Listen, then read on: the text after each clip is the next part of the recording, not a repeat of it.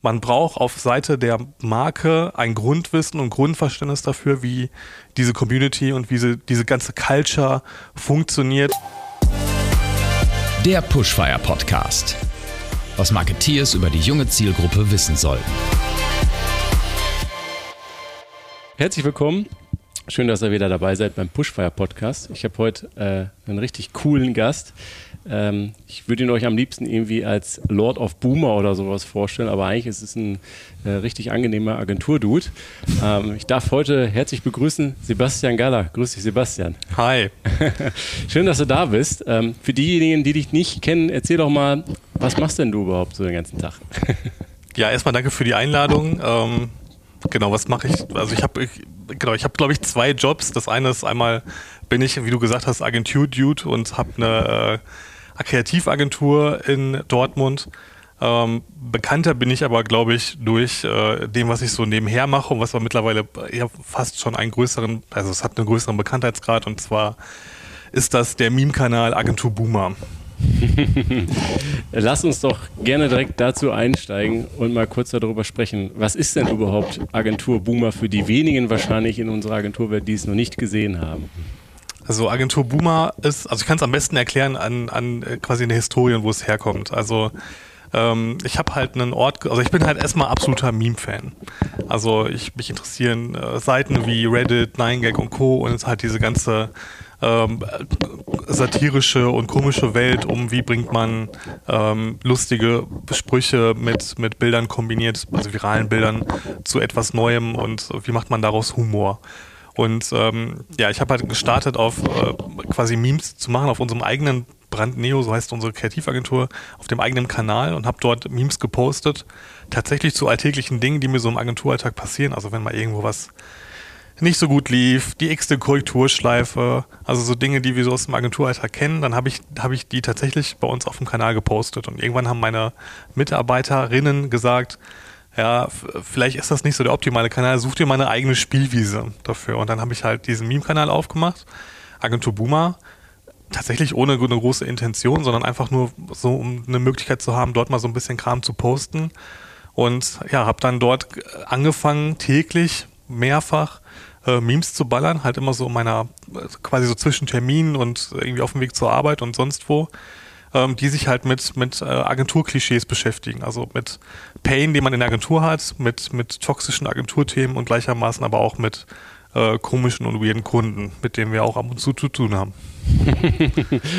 Sehr lustig. Äh, ich meine, das ist ja schon irgendwie auch eine recht spitze Zielgruppe, die ihr da adressiert. Ich habe mal äh, heute Morgen geschaut, ihr kratzt da an einer 60.000er Follower-Marke, was, was insane ist, wenn, wenn du sagst, das ist irgendwie, ich glaube, in einem Jahr entstanden. Ist das korrekt? Mhm. Also ist jetzt, wir haben jetzt gerade, jetzt sind wir auf im Juni 2021 gestartet, ist die Seite im Februar 2020. Das ist krass. Und jetzt, woher kommt der Boomer? Weil Memes und äh, Nine Gag äh, sind ja nicht zwingend eigentlich Boomer-Zielgruppe. Ähm, ich muss gerade die Brücke schlagen. Was ja. hat das mit junger Zielgruppe zu tun?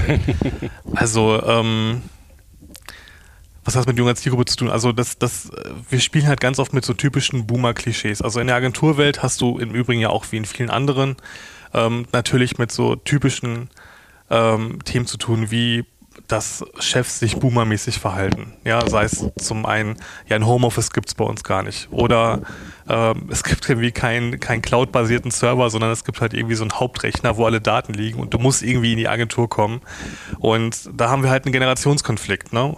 Weil wir natürlich ganz alte Strukturen haben, ganz viele gelebte alte Dinge, die halt echt boomermäßig sind, also vom Verhalten und von der Denkweise ähm, und da eine ganz neue Generation junger Menschen, die Lust haben, Dinge zu verändern, die die Vollgas geben wollen, aber halt natürlich eine entsprechende Struktur und Infrastruktur erwarten. Und ja, damit arbeiten wir natürlich in diesem Humor. Und deshalb äh, identifizieren sich viele Menschen, gerade auch viele junge Menschen damit und ähm, erkennen da die, den, den Pain, den sie vielleicht in ihrer Karriere noch vor sich haben und an dem sie ein Stück mitwirken können. Diese ähm Internetsatire über ähm, letztendlich die Memes auszudrücken und vielleicht Dinge sozusagen durch den Kakao zu ziehen, ohne aber zu sehr über die Stränge zu schlagen. Das stelle ich mir manchmal auch als schmalen Grad vor. Ähm, Gibt es da bestimmte Dinge, worauf man achten muss, wenn man ein Meme erstellt, was man vielleicht tun sollte oder was man vielleicht auch besser lassen sollte? Also fangen wir vielleicht mal mit der Frage an, so was macht ein Meme erfolgreich? Also ein, ein Meme ist dann erfolgreich, wenn du es schaffst, natürlich eine sehr hohe Identifikation beim Gegenüber zu erzeugen. Also wenn er sich darin wiederfindet, ähm, wenn, wenn, also ganz oft kriegen wir zum Beispiel gespiegelt, hä? Also so in den DMs, ne, auf der Instagram-Seite, sag mal, bist du der Michael? Du bist, du, du bist doch hier mein Kollege, weil das ist gerade so akkurat, dass es irgendwie heute Morgen bei uns passiert warum postest du das? Also die Leute denken wirklich, wir sitzen bei denen in den Agenturen und haben irgendwo versteckte Kameras. Also diese hohe Identifikation spielt eine hohe Rolle. Es geht immer darum, sich mit dem Gegenüber oder mit der Zielgruppe, die man erreichen will, zu identifizieren und hohes Wissen darüber zu haben, wie diese Gruppe funktioniert. Das kann man sich aneignen, das ist aber nur ein Part. Der zweite Part ist halt, Memes haben eine eigene Sprache. Also es gibt ähm, da zum Beispiel auch das bewusste Einbauen von Rechtschreibfehlern. Ähm, werden wir auch ab und zu angeschrieben, so sag mal, warum, wie schreibt ihr denn? Eure Grammatik ist ja katastrophal. nee, das ist halt Memespeak, das ist halt ein eigener, nennen wir es einen Akzent oder ein Slang, der da, der da eine Rolle spielt und der dazu führt, dass man ideal quasi kommuniziert innerhalb dieser, dieser Zielgruppe. Also es gibt dann also durchaus Leute, die Memes nicht verstehen und die sind halt nicht in dieser Culture-Bubble.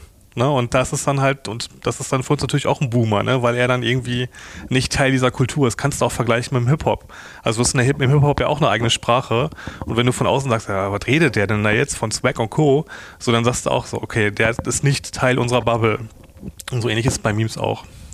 Sehr interessant und guter Vergleich im Übrigen. Das macht es, glaube ich, für auch Menschen, die mit Memes jetzt gar nichts zu tun haben, durchaus ein bisschen greifbarer. Aber wenn du das jetzt auf Agentur Boomer übersetzt, ähm, um ein Beispiel zu nennen, was waren denn so super erfolgreiche Postings? Also mit Sicherheit gibt es da ja auch bestimmte Dinge, die total nochmal irgendwie aus dem Durchschnitt heraus hervorstechen. Mhm. Also ähm, besonders gut funktionieren Memes, die immer tagesaktuelle Themen aufgreifen.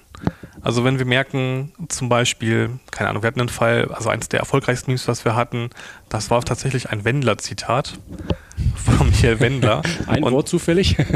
ja, und es war, genau, und es war quasi genau zu der Zeit, als er diesen, diese, diese Instagram-Story gepostet hat mit seinem komischen Bekenntnis zu, ähm, zum, zum Aluhutträger. Und äh, wir haben das quasi aufgegriffen und haben daraus dann letztendlich ein Meme gebaut, weil das war übrigens gleichzeitig für die Agenturwelt auch nochmal super interessant, weil gleichzeitig äh, Kaufland eine Kampagne mit ihm gelauncht hat. Das heißt, ähm, auf Kaufland lief ein Video auf dem YouTube-Kanal, wo der Wendler quasi dann rumgesungen hat und da versucht hat, Werbung zu machen. Und parallel lief dann eine Story vom Wendler, bei der er gesagt hat, ah, Deutschland, alles ganz furchtbar und ich muss hier weg. Und ähm, Kaufland hat natürlich sofort reagiert, hat den Werbefilm runtergenommen und wir haben das aufgegriffen und haben das thematisiert. Und dadurch hatten wir eine super hohe Relevanz, weil das natürlich gleichzeitig durch die Medien gegangen ist.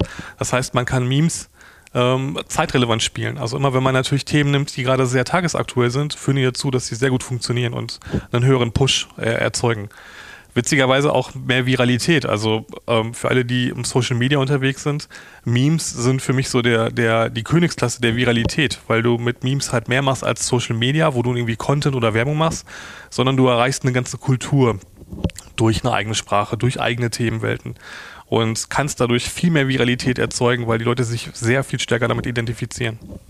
Ich habe auch selber schon mal äh, das eine oder andere Meme auch im Freundeskreis mal verschickt und äh, ja große positive Resonanz zum Glück erhalten. Ähm, bei dem äh, Generieren der Memes oder über diverse Vorlagen ist mir dann auch mal aufgefallen, wie viel Material für die Memes tatsächlich aus irgendwelchen, ja teilweise Filmen oder ich sag mal irgendwo wahrscheinlich rechtlich geschützten Materialien entsteht, wo aber höchstwahrscheinlich, kann ich jetzt nur tippen, viele der Künstler sagen, ja, weißt du was, ist halt das Internet, kann ich auch nichts gegen machen, ist dann halt so, man freut sich natürlich, dass man vielleicht irgendwie selber Teil eines solchen ja, Kulturkosmos geworden ist, jetzt mal rein sachlich auf rechtlicher Sicht betrachtet. Wie grau ist diese Zone, wo man sich da eigentlich bewegt? Hm. Also, wie du sagst, das ist eine Grauzone. Ähm, es ist geplant, dass es ein Meme-Gesetz geben soll, sogar auf europäischer Ebene, welche die Verwendung ähm, solcher Bilder reglementiert, weil sie einfach kulturgut geworden sind. Ähm, in der Praxis sieht es aktuell so aus, dass, ähm, wie du gerade gesagt hast, also Marken wissen um die Nutzung von Memes und erlauben sie oder tolerieren sie in der Regel in, in dieser Bubble, weil sie natürlich auch wissen, wenn sie dort gegen vorgehen würden, würden sie bei einer sehr großen Menschenmenge vielleicht sogar einen Shitstorm kassieren. Und oftmals führen Memes dazu, dass Produkte oder Filme, wie du es gerade gesagt hast, so nehmen wir mal jetzt, also Netflix nutzt Memes zum Beispiel sehr intensiv. Netflix nutzt es auch bewusst und Netflix macht auch Werbung auf Plattformen, auf denen vorwiegend Memes gespielt werden, weil sie wissen, wenn quasi ein, eine neue Serie oder ein, ein Meme aus einer neuen Serie entsteht, dann wollen die Leute wissen, ja, was steckt denn dahinter und dann beschäftigen sie sich damit und äh, fangen an, diese Serie zu gucken. Das heißt, sie generieren dadurch ja sogar Kunden, in, ohne Werbung zu schalten, also rein durch Viralität. Also haben Marken in der Regel einen hohen Nutzen davon. Natürlich kann man auch, also natürlich kann man auch Memes in einem negativen Kontext darstellen. Das geht halt auch, also irgendwie eine, eine verkiffte Disney-Prinzessin und so, das ist dann halt natürlich schwieriger. Aber da ist es halt auch ähnlich, weil sich da der Kosmos der, der Marke erweitert hat. Wir sind halt nicht mehr nur bei einem, bei einem kindlichen Zielsegment, sondern wir sind ja in einer breiten Masse. Und in der Regel haben Memes einen sehr positiven Effekt auf, äh, auf das Bildnis oder auf dem, was dahinter steht. Also dadurch werden äh, Schauspieler bekannt, dadurch werden Marken bekannt, Produkte werden bekannt. Ähm, nehmen wir mal TikTok mit dem ganzen Musikding. Also es gibt ja auch musikalische Memes. Ne, bei, bei TikTok spielt ja das Thema Musik eine große Rolle. Und äh, das führt dazu, dass auf einmal ähm, Lieder in den, in den Charts ganz oben sind, weil sie halt in Memes verwendet werden. Also Memes ist definitiv ein ein wirtschaftlich interessanter Faktor, den man nutzen kann. Man muss ihn nur sehr bewusst, wie ich es ja gesagt habe, sehr bewusst nutzen und auch gezielt einsetzen und die Community richtig bearbeiten, damit sie bei der Zielgruppe auch richtig verstanden wird.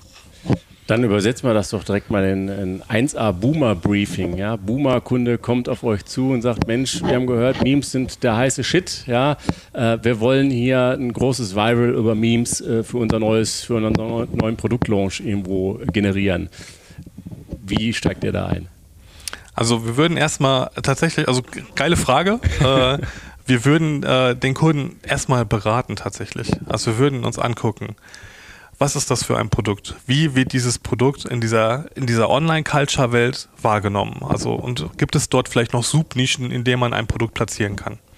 Nehmen wir mal zum Beispiel einen Energy Drink so ein Energy Drink passt sehr gut zu Themen wie, wie, wie Gaming, ja, im weitesten Sinne äh, verschiedene Aktivitäten. Also man kann es gut in verschiedene Bereiche positionieren. Es gibt auch viele Influencer, die, die sich im Bereich äh, Energy Drinks tummeln und äh, sehr aktiv sind und dann zum Beispiel so, weil sie halt viel nachtaktiv sind, viele Energy Drinks benötigen oder trinken. Also es gibt verschiedene Beispiele, wo, wo Produkte gut fitten. Und dann würden wir erstmal gucken, okay, wie wird dieses, wo fittet dieses Produkt sehr gut in dieser Bubble, in dieser Online-Kulturbubble. Dann würde man hingehen, wie ist das denn, wie wird das, wie wird die Marke wahrgenommen? Wird sie gerade positiv belegt oder ist es eher so eine Hate-Marke? Also ganz oft ist es ja auch so, dass es ein differenziertes Bild gibt. Eine Marke findet sich selbst ganz toll und glaubt, dass die Kundschaft draußen die toll findet. Aber vielleicht hatet ja eine Online-Welt das Produkt. Also da erstmal zu prüfen, wie wird die Marke online wahrgenommen. Ähm, und dann zu überlegen, wie kann man die mal, also wie kann man das Produkt dort platzieren? Und das kannst du halt nicht mit von einem Tag auf den anderen machen. Also das kann man schon mit einem Bubble und einer großen Kampagne, aber das ist dann sehr aufwendig. Also man muss sich natürlich, man muss Teil dieser Kultur werden. Und man muss es schaffen, ähm, durch gezielte Maßnahmen und sehr intelligent das Schiff dadurch diese Kultur zu, zu bringen oder in diese Kultur zu fahren, ähm, da, dazu zu bringen, dass die, diese Community das Produkt positiv wahrnimmt und als Teil der Community akzeptiert, indem es zum Beispiel Gutes tut. Also Negativbeispiel aus dem Gaming. Du kannst nicht einfach sagen, so, ja, wir machen jetzt mit Marke XY, sponsern wir jetzt ein E-Sports-Team. Dann würden viele E-Sports-Teams oder Twitch-Content-Creator äh, sagen so, ja, Leute, die kaufen sich jetzt hier ein. Die wollen jetzt irgendwie nur die Reichweite in unserer Bubble haben. Ähm, die beschäftigen sich ja gar nicht damit. Also man braucht auf, auf, auf Seite der Marke ein Grundwissen und Grundverständnis dafür, wie diese Community und wie sie, diese ganze Culture funktioniert und Genau, sonst kannst du da halt nicht punkten, sonst bist du nicht authentisch. Ne? Auch da lässt sich vergleichen mit, mit einer Hip-Hop-Marke. Also wenn du irgendwie einen Hip-Hopper kaufst, der dann für dich rappen soll und irgendwie ein Tanzvideo macht, dann kann das echt nach hinten losgehen, weil du dann das unter Umständen wie so eine aufgezwungene Jugendkampagne wirkt. Also man muss sich schon sehr damit beschäftigen und ähm, die Menschen dahinter verstehen, die in diesen Kanälen unterwegs sind. Und Kanäle sind dann auch jenseits von, von Instagram. Also Instagram ist dann nur die Spitze des Eisbergs. Dann gibt es noch 9gag, dann gibt es Reddit, dann gibt es Discord-Server, dann gibt es Twitch. Also es gibt ganz viel, wo Marken heute noch gar nicht relevant sind und gar nicht stattfinden, die übrigens riesengroß sind, wo Millionen von Menschen sind, auch auf dem deutschen Markt, äh, die es zu erreichen gilt. Und ja, das muss man halt clever machen. Äh, total spannende Punkte, die du da ansprichst. Ich glaube, wenn wir auf die einzelnen Dinge noch eingehen, dann sitzen wir morgen wahrscheinlich noch beide hier. Ähm, aber was man schon mal so ein bisschen, glaube ich, raushört, ist, äh, man braucht, glaube ich, schon erstmal die Bereitschaft, da ein Verständnis zu entwickeln oder vielleicht auch mitzubringen für eine so, äh, solche Subkultur. Und auf der anderen Seite natürlich auch den Mut auf Entscheiderebene, so etwas dann auch maßgeblich voranzutreiben und hier und da auch durchaus einer Agentur mehr Freiraum zu geben, als es vielleicht sonst üblich ist, um diese Dinge dann eben halt auch in diese Subkultur zu übersetzen setzen. Kann man das so stehen lassen? Das kann man so sagen, ja. Und, ich, und auf jeden Fall wichtig ist halt auch eine Agentur zu finden, die ähm, sich mit den Themen halt exakt auskennt. Ne? Also das, du kannst nicht einen Generalisten nehmen, die, die irgendwie gut im Social Media sind. Also eine gute Social Media Agentur ist nicht automatisch eine Agentur, die sich gut mit Memes oder Online-Kultur auskennt, weil das halt sehr, sehr nischig ist und sehr, sehr in, in, genau, in dieses Subbrand geht oder in diese Subculture geht. Da kommt jetzt gleich im Prinzip schon die, die automatisierte Folgefrage zur Agentur Boomer. Habt ihr denn auch schon Werbekooperation mit Agentur Boomer gehabt? Ja, haben wir tatsächlich gehabt. Also sogar zwei größere, eine für Adobe und ganz aktuell eine für Gorillas. Mhm. Magst du ein bisschen was mhm. dazu erzählen? Ähm, ja, also bei, bei beiden, ähm, also ich darf nicht viel erzählen, ehrlicherweise, also dass, dass wir die Werbung gemacht haben, äh, ist, glaube ich, außer Frage. Ähm, was ich bei beiden sagen kann, das ist glaube ich auch kein Geheimnis, also mit beiden konnten und durften wir auch meme-artig spielen und wir haben halt Werbung auf unserem Meme-Kanal gemacht. Also im Grunde genommen haben wir wie Influencer funktioniert mhm. und haben halt das in unseren Content integriert. Und äh, wir haben uns natürlich viele Gedanken gemacht. Also erstmal können wir mit diesen Produkten, passen diese Produkte, passen diese Produkte zu unserer Zielgruppe. Und bei Adobe ist es sehr naheliegend, weil irgendwie natürlich 99 Prozent der Branche arbeitet mit Adobe natürlich auch mit Schwächen, ne, weil das Programm halt nicht immer perfekt ist äh, oder die, Produ die Produkte nicht immer perfekt sind und dann gibt es natürlich auch Struggle, aber im Grunde genommen ist es schon eine gelernte Brand, mit der man auch gerne arbeitet. Und ähm, da war es auch so, dass wir keine Produktwerbung gemacht haben, sondern es ging um die Adobe Max. Das ist eine Veranstaltung, die jährlich stattfindet und die haben wir halt beworben und haben halt Leute zu einem, zu einem kostenlosen Event, wo sie sich weiterbilden können, ähm, ja quasi eingeladen und das dann beworben. Und das hat gut funktioniert. Das war halt eine Meme-Serie, die wir gemacht haben mit mehreren Memes, passend dazu Stories. Und wir haben halt keine gesonderte Werbung äh, ausgespielt, sondern das war halt nativ integriert und es waren halt wirklich Memes, also Werbung in Memes verpackt. Und das hat gut gespielt, äh, gut funktioniert, gut, haben gut ausgespielt. Ähnlich war es bei den Gorillas, da war es halt ein, ein Posting und eine Story-Linie. Memes in Stories zu verpacken ist nochmal eine Nummer schwieriger, weil ähm, wir da eine konstruierte Story wollten. Wir wollten halt zeigen, wie funktioniert Gorillas. Das ist ein, ein neuer Lieferdienst, weil die es nicht kennen, der gerade in den Großstädten so aufploppt und medial gerade auch ganz groß gespielt wird. Hier haben wir tatsächlich dann ähm, quasi eine Story äh, selber filmisch aufgenommen und haben aber dann so typische Agenturszenen aufgenommen. Also ein Junior möchte eine Gehaltserhöhung, ähm, Chefin sagt, nee, habe ich irgendwie, will ich jetzt nichts für zahlen, aber der kriegt jetzt einen tollen Obstkorb und den Obstkorb haben wir dann über Gorillas bestellt. Das war dann so. Und an dieser Story haben wir dann erzählt, wie das Produkt funktioniert. Und das hat gut funktioniert. Beides kam super gut an und ähm, ja, hat eine gute Reichweite erzielt und gute, gute Klickzahlen erzielt. Also beide Kunden waren sehr zufrieden und wir sind noch in Folgekooperation. Ja. Schön, danke für die Einblicke. Ähm, der Agentur, äh, die Agentur Boomer findet ja inzwischen auch schon als Podcast statt. Ähm, jetzt könnte man, wenn man das jetzt von außen nur betrachtet, mutmaßen, okay, ihr setzt euch jetzt mit den Boomer-Kunden zusammen und diskutiert vielleicht äh, über die Schnittstellen, äh, sind aber eher dann doch schon nicht-Boomer-Menschen, mit denen er da äh, im Dialog steht. Ich habe mal geguckt, da sind die Ad-Girls dabei, äh, die sich, äh, ja, ich sag mal, gegen Sexismus in der Agenturwelt äh, engagieren. Viva Con Aqua, die klare Haltung für Human Rights haben. Äh, ein Geschäftsführer von der AOK, vom Bundesverband, war mit dabei vor kurzem, der Steve Pleska. Das sind ja alles Menschen und Kandidaten, die ja auch, ich sag mal, durchaus sehr starke eigene Werte eben halt prägen, insbesondere auch in dieser Arbeitswelt. Ähm, vielleicht magst du so ein bisschen auch was zu diesem äh, Podcast-Format erzählen. Was verbirgt sich so ein bisschen dahinter? Weil das ist, geht ja jetzt weit raus aus der eigentlich klassischen Meme-Welt, sondern da geht es ja wirklich um ernsthafte mhm. Themen.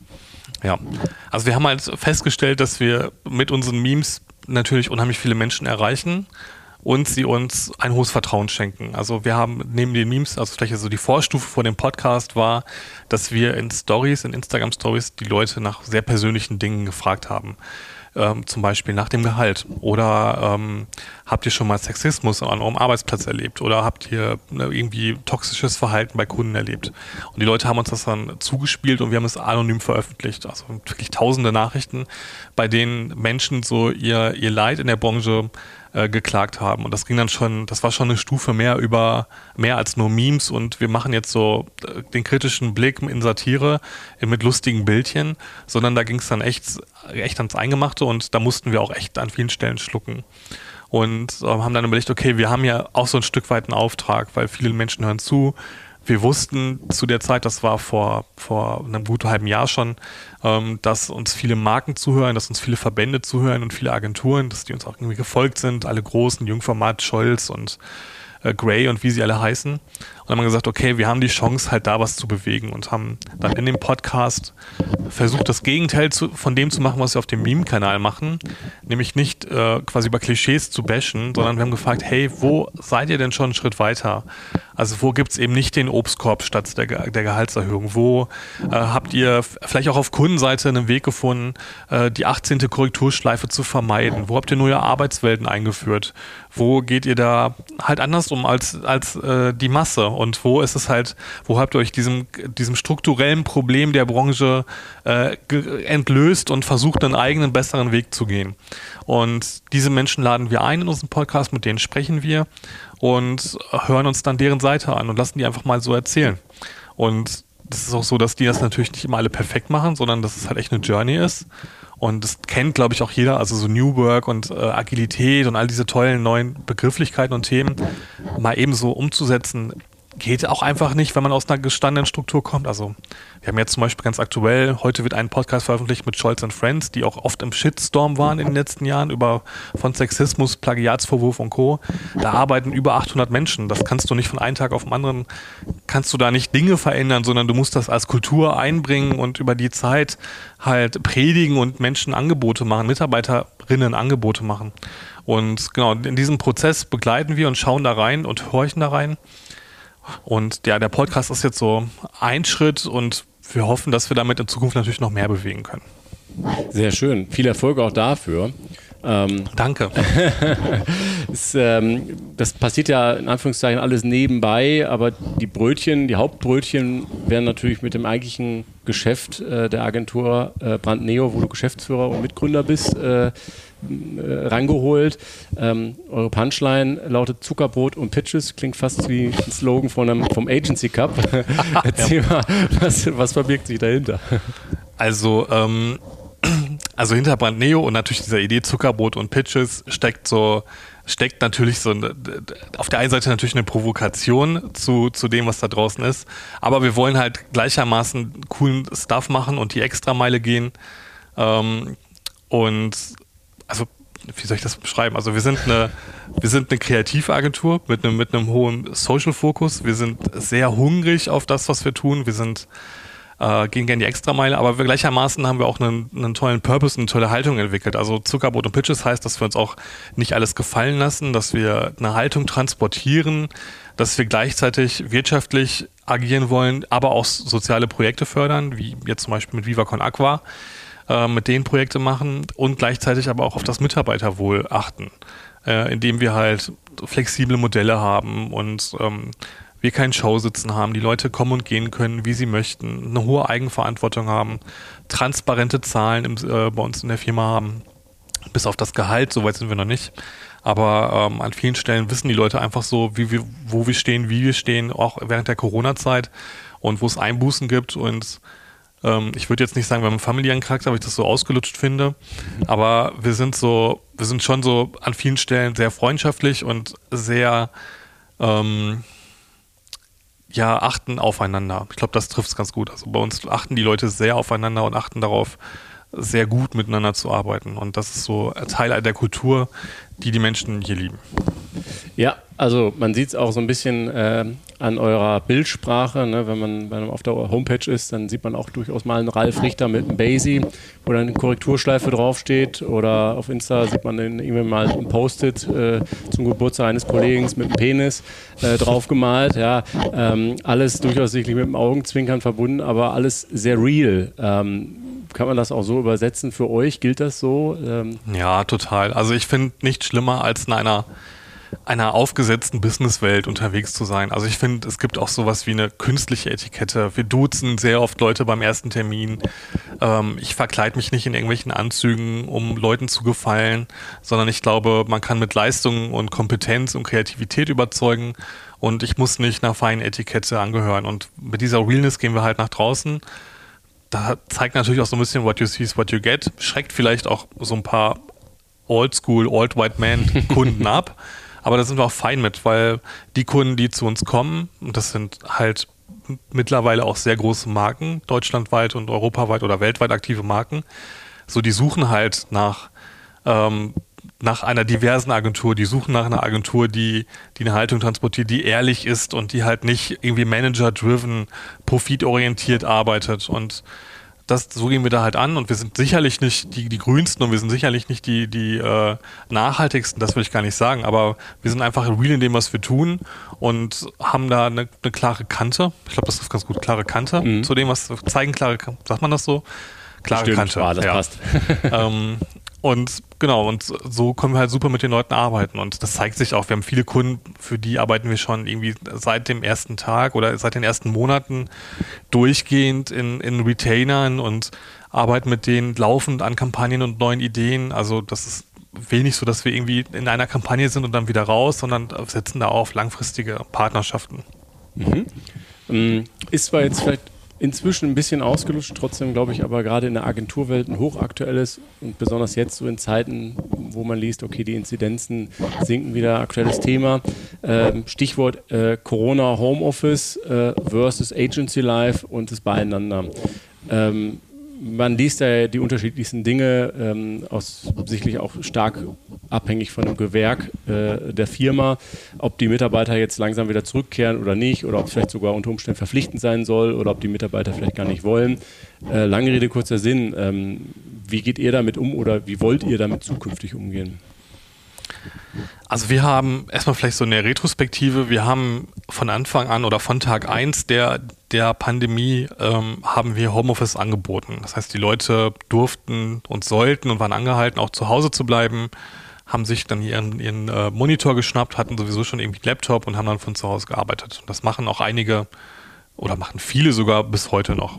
Ähm, wir haben jetzt auch den Stand in der Agentur, dass viele Menschen in die Impfphase kommen, wo sie geimpft werden dürfen. Ähm, die ersten sind auch sogar schon durchgeimpft und ja, wir merken, dass die Leute so langsam wieder zurückkommen. So was, was glaube ich jetzt so als Geschäftsführer, was, was ist ähm, wichtig und richtig? Also ich glaube grundsätzlich ist es gut, Homeoffice anzubieten, weil es mehr dem heutigen, also es entspricht dem heutigen Lebensmodell. Wenn du heute, äh, wenn du Elternteil bist oder wenn du viel in deinem Umfeld machst, ne, irgendwie abends Twitch streamst oder du willst morgen Sport machen, sollte man diese Dinge ermöglichen. Und ich finde, dass das Arbeiten halt nicht mehr von 9 to 5 funktioniert. Grundsätzlich. Also muss das auch mit dem Homeoffice kompatibel sein und mit dem, wie man arbeitet. Was man gemerkt hat jetzt in den anderthalb Jahren der Pandemie ist, dass diese Home, also das Thema Homeoffice vielen Menschen einfach auch nicht gut tut, weil sie vereinsamen. Also ich merke halt, dass Menschen bei uns äh, in der Agentur sich nach, nach anderthalb Jahren schwer tun, wieder in die Firma zu kommen, weil sie Angst haben, dass sie sich anstecken und ähm, Berührungs also Angst haben vor Berührungspunkten mit Menschen. Und das ist ja schon fast kritisch, ne? Also dass man, dass man, ähm, dass es sich das so weit entwickelt hat, dass die Leute eine Sorge davor haben, wieder mit Menschen zusammenzukommen. Und da müssen wir sorgsam sein, weil es macht ganz viel mit Psyche, das macht ganz viel mit Umgang, mit Zurechtfinden, mit persönlicher Weiterentwicklung und persönlicher Reflexion. Deshalb glaube ich, dass es gut ist, ein Modell zu finden, bei dem Menschen wieder zusammenkommen müssen. Und man muss auch sagen, Kreativität kann in zwei Richtungen funktionieren. Ich kann sehr gut alleine irgendwo drei Stunden sitzen mir was Lustiges überlegen. Das funktioniert aber auch geil, wenn ich mit drei Leuten beim Bierchen zusammensitze und mir was Lustiges überlege. Also beides macht Sinn. Und man muss, glaube ich, eine gute Mischung schaffen. Also ich glaube, das zukünftige Modell sieht so aus, dass das, also für uns persönlich, dass wir ähm, zwei bis drei Tage ähm, Pflichtanwesenheit im Büro haben werden, im Sinne von, da finden große Teammeetings statt, Kreativmeetings und Co. Und der Rest darf dann frei eingeteilt werden.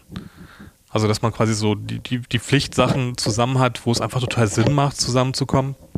Und der Rest sollte dann situativ passieren. Und ich glaube aber auch, dass sich die Leute in Zukunft öfter mal an verschiedenen Standorten treffen, vielleicht auch mal bei jemandem zu Hause oder irgendwo in einem Café und gemeinsam arbeiten. Also ganz klar ist auf jeden Fall, es spielt überhaupt keine Rolle, wo du Dinge abarbeitest oder wo ich jetzt ein Angebot schreibe. Ob ich das zu Hause schreibe oder an meinem Schreibtisch, ist total Latte. Ob ich irgendwo hier einen Text schreibe mit Kopfhörern auf oder dort einen Text schreibe, spielt keine Rolle. Klar gibt es Sachen wie, wenn ich an einem großen Tablet illustrieren muss, da brauche ich irgendwie einen geschlossenen Raum und muss da irgendwie arbeiten. Klar, das lässt sich nicht vermeiden, aber ich glaube, viele Dinge kann man sehr flexibel und ortsunabhängig machen. Und ich verstehe auch nicht, wenn Leute ähm, so eine krasse Meinung dazu haben und das versuchen zu verhindern und sagen so, nee, ähm, das wollen wir nicht oder da bin ich nicht mehr in der Möglichkeit zur Kontrolle. Also ganz ehrlich, man kann mit, mit, wir müssen ja sowieso alle tracken, das ist ja auch Teil, ne, wenn wir Stunden verrechenbar tracken, dann ist das ja auch Teil unseres Jobs, das gehört dazu und das führt zu einer Transparenz. Das lässt sich alles online irgendwie machen, das hat nichts mit Kontrolle zu tun, sondern mit, mit Selbstverantwortung. Und all das ist heutzutage möglich. Man muss sich halt nur mal so ein bisschen der Digitalisierung anschließen oder da sich dahin hinstupsen lassen, damit das dann auch funktioniert. Ja. Ähm, also gehen wir mal davon aus, dass Corona jetzt im besten aller Fälle langsam aber sicher auch mal zu den Akten gelegt werden könnte. Ähm, ich meine, ihr habt jetzt äh, einen schweren Fuß äh, auf dem Gaspedal, ähm, in, in, der Kürze der Zeit mit, mit Agentur Boomer und Brand Neo echt eine ganze Menge aufgebaut und bewegt und das ist natürlich alles nur der Anfang. Was so die große Vision hinter Agentur Boomer oder auch Brand Neo? Also wir wollen in den nächsten, also bis 2025 wollen wir auf jeden Fall noch uns sicherlich mindestens verdoppeln oder noch größer werden. Das ist schon der Plan. Also das Ziel, eine, eine große Agentur zu werden, die trotzdem aber inhabergeführt bleiben wird. Ähm, der nächste große Schritt ist, das gehen wir jetzt schon an, quasi, dass wir aus diesem Generalisten und dieser 360-Grad-Agentur Brandneo ähm, jetzt Units bilden, die sich spezialisieren. Also da haben wir einmal Filet Digital, das ist unsere Digital-Unit, dann haben wir Zero Films Given, das ist unsere Filmproduktion. Ähm, und dann haben wir Agentur Boomer als Agentur Boomer, die tatsächlich auch für Memes und Online-Kultur berät und mit Brandneo das, das klassische Marketing und Kreativgeschäft. Ähm, und in diesen Units haben wir dann die Chance weiter zu wachsen, weil ich glaube, das ist auch so ein Teil der Zukunftsstrategie, dass so Generalisten äh, verschwinden werden und Spezialisten in, auf Agenturebene auftauchen äh, wie zum Beispiel Ambition im Hip-Hop, Jungformat Nerd im, im Nerd-Bereich und Co. Oder ihr macht das ja auch an ganz vielen Stellen, ne, mit Festival, Fire und anderen Marken, bei denen ihr euch spezialisiert in bestimmten Nischen. Ich glaube, das wird immer wichtiger, weil man dann natürlich Kompetenzen findet und auch ähm, High Potentials im HR-Bereich, die voll Bock haben und darin aufgehen. Ähm, also für mich ist natürlich gerade jemand im Agentur-Boomer-Bereich ein Meme-Lord, so wie du es Anfang gesagt hast, natürlich, so jemand zu finden, ist für uns natürlich Gold wert, ne? den an Bord zu haben. Und da gibt es halt nicht viele draußen. So, und äh, genauso ist halt, wenn du gut sein willst im Filmbereich, dann brauchst du die besten Regisseure und Kameraleute und so lässt sich das ja auf jeden Bereich übertragen. Also das ist so die Reise, wo es hingeht. Also Spezialist sein an ganz vielen Stellen aber durch diesen Netzwerkgedanken quasi trotzdem Agentur zu bleiben, äh, eine Agentur zu bleiben, nicht auszugründen, sondern da eine sehr enge Vernetzung zu haben und die Gewerke miteinander zu kombinieren, das ist so das, was wir uns auf die Fahne geschrieben haben. Also kein Leucht, keine, keine Leuchttürme aufzubauen oder Kirchturmdenken, sondern trotzdem eine gemeinschaftliche Basis zu haben und eine gemeinschaftlichen, gemeinschaftliche Werte, gemeinschaftliche Haltung und ein gemeinschaftliches Zuhause. Das sind gute Werte, die er transportiert und äh, die er adressiert. Ich wünsche euch für die weitere berufliche Journey viel Erfolg, alles Gute. Wir werden das natürlich alle live verfolgen können und freuen uns noch über viele lustige, schöne und durchaus auch kritische Memes von euch und eurem Team. Von meiner Seite aus sage ich danke, ich konnte heute eine ganze Menge mitnehmen über das Thema. Äh, jeder, der da äh, Beratungsbedarf hat oder einfach mal reinhorchen möchte, Sebastians Kontakt werde ich gleich im LinkedIn-Posting mit verlinken und äh, er freut sich bestimmt über eure Anfragen. Absolut, vielen Dank. Der Pushfire Podcast. Was Marketeers über die junge Zielgruppe wissen sollten.